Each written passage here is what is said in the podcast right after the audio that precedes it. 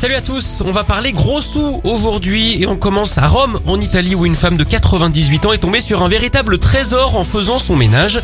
Dans une vieille machine à coudre, cette veuve a retrouvé un livret d'épargne ouvert par son mari en 1986. À l'époque, il y avait déposé l'équivalent de 60 000 euros, sauf qu'avec les intérêts, la somme a considérablement gonflé. La poste italienne a bien essayé de rabaisser le pactole, mais l'avocat de la vieille dame est intervenu. Résultat, elle a empoché 475 000 euros, 8 fois plus que le dépôt initial. Voilà qui va plaire au boulanger hein, puisqu'elle a réussi à avoir du blé sans se faire rouler dans la farine. Toujours au chapitre jackpot, une femme a remporté le gros lot au Canada récemment, plus de 38 millions d'euros à la loterie.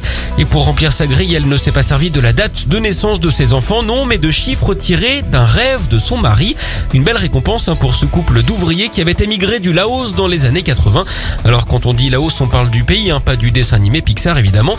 Il compte désormais acheter une belle maison. À ce propos, vous savez ce que le déménageur préfère regarder à la télé Les cartoons.